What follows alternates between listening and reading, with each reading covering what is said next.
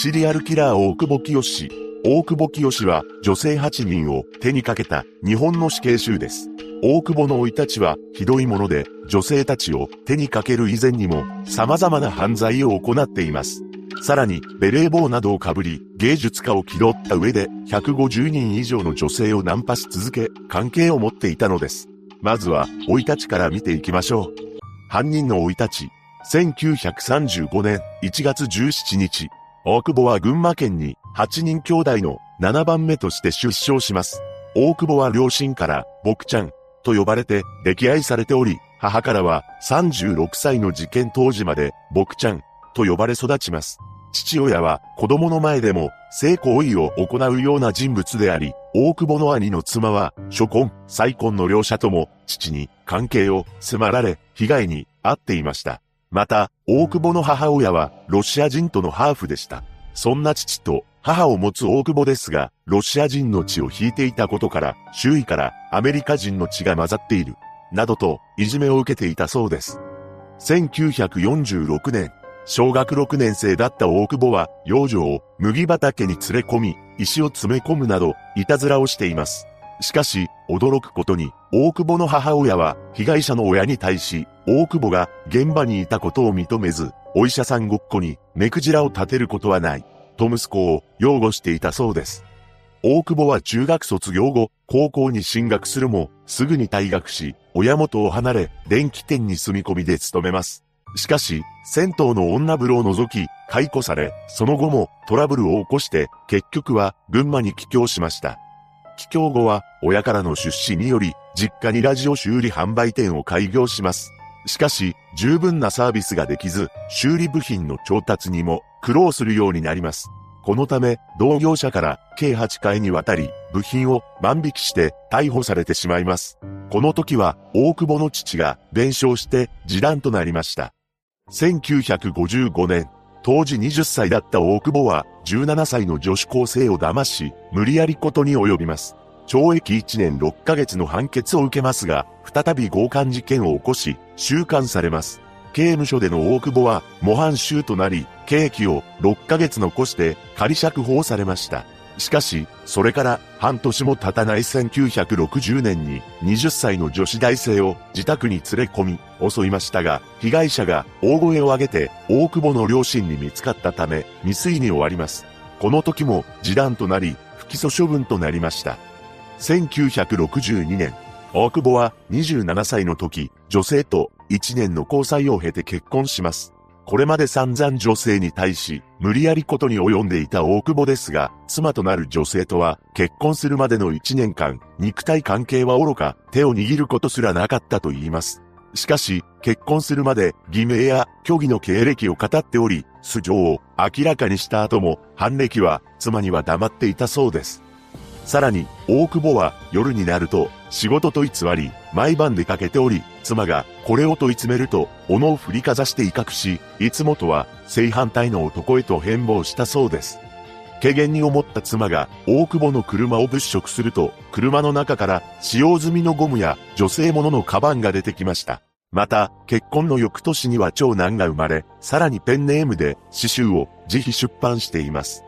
1964年、大久保は牛乳販売店を開きますが、牛乳瓶2本を盗もうとした少年がおり、これに怒り狂います。そして少年の兄の元に押しかけて、あろうことか2万円を脅し取ったのです。さらに後日、示談書を書かせたため、恐喝及び恐喝未遂罪で逮捕されてしまうのです。なお、この年に長所が誕生しています。そして、懲りない大久保は、芸術家を気取った紳士的ないでたちで、空気のように、嘘を吐き続け、再び強姦事件を繰り返すのです。女性は、大久保の車に乗車してしまい、車内で襲われているのです。1966年には、16歳の女子高生を、1967年には、20歳の女子短大生と、無理やりことに及んでいます。大久保はまたもや逮捕されますが、模範囚として振る舞い、なんと所長からの表彰を4度も受けています。一方、妻からは離婚の申し入れがありましたが、大久保は出所まで待ってほしいと、これを止めていました。その後、仮釈放され、自宅に戻りますが、この時すでに妻は実家へ帰っていたのです。大久保自身は妻と自宅での同居を望み、妻を取り戻そうと妻の実家を訪れました。この際、義母から大久保が絶望する言葉を聞かされます。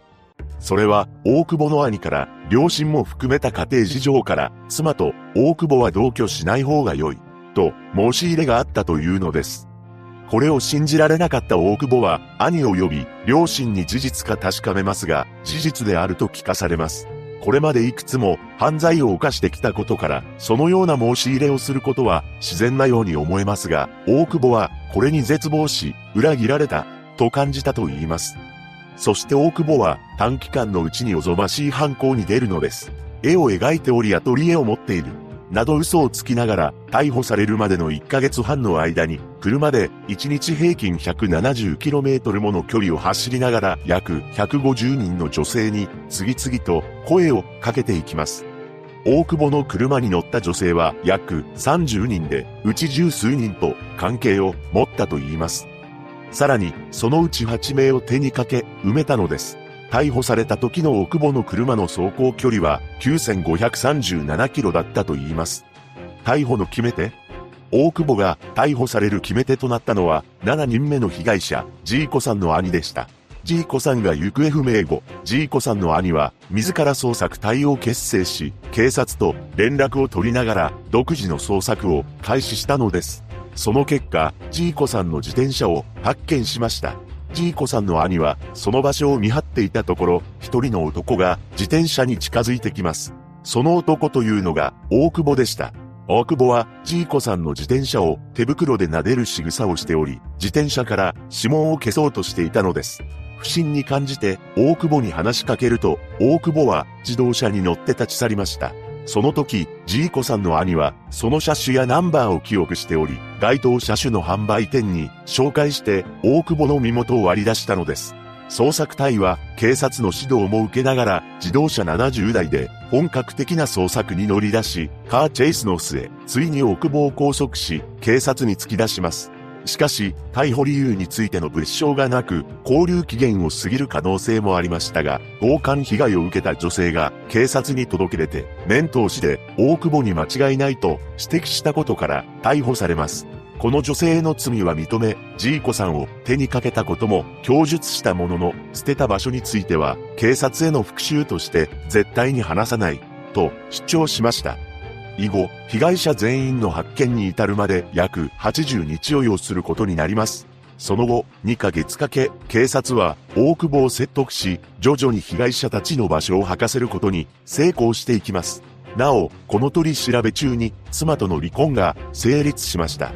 事件のその後、判決は死刑であり、控訴しなかったため確定しました。弁護人は大久保から謝罪の言葉を引き出そうとしますが、最後まで非協力的なままで、結局、動機が2回目のままでした。しかし、この世を去った8名のうち、7名が大久保に対し、家族、親戚に警察関係者がいる、という旨を告げていたそうです。このことから、これまで自分が犯した罪により、警察に逮捕され、警察に対し、恨みを持っており、また、口止めとして女性たちを手にかけたのでは、と、一つの推測ができます。刑が確定してから2年10ヶ月後、大久保は41歳で刑が執行されました。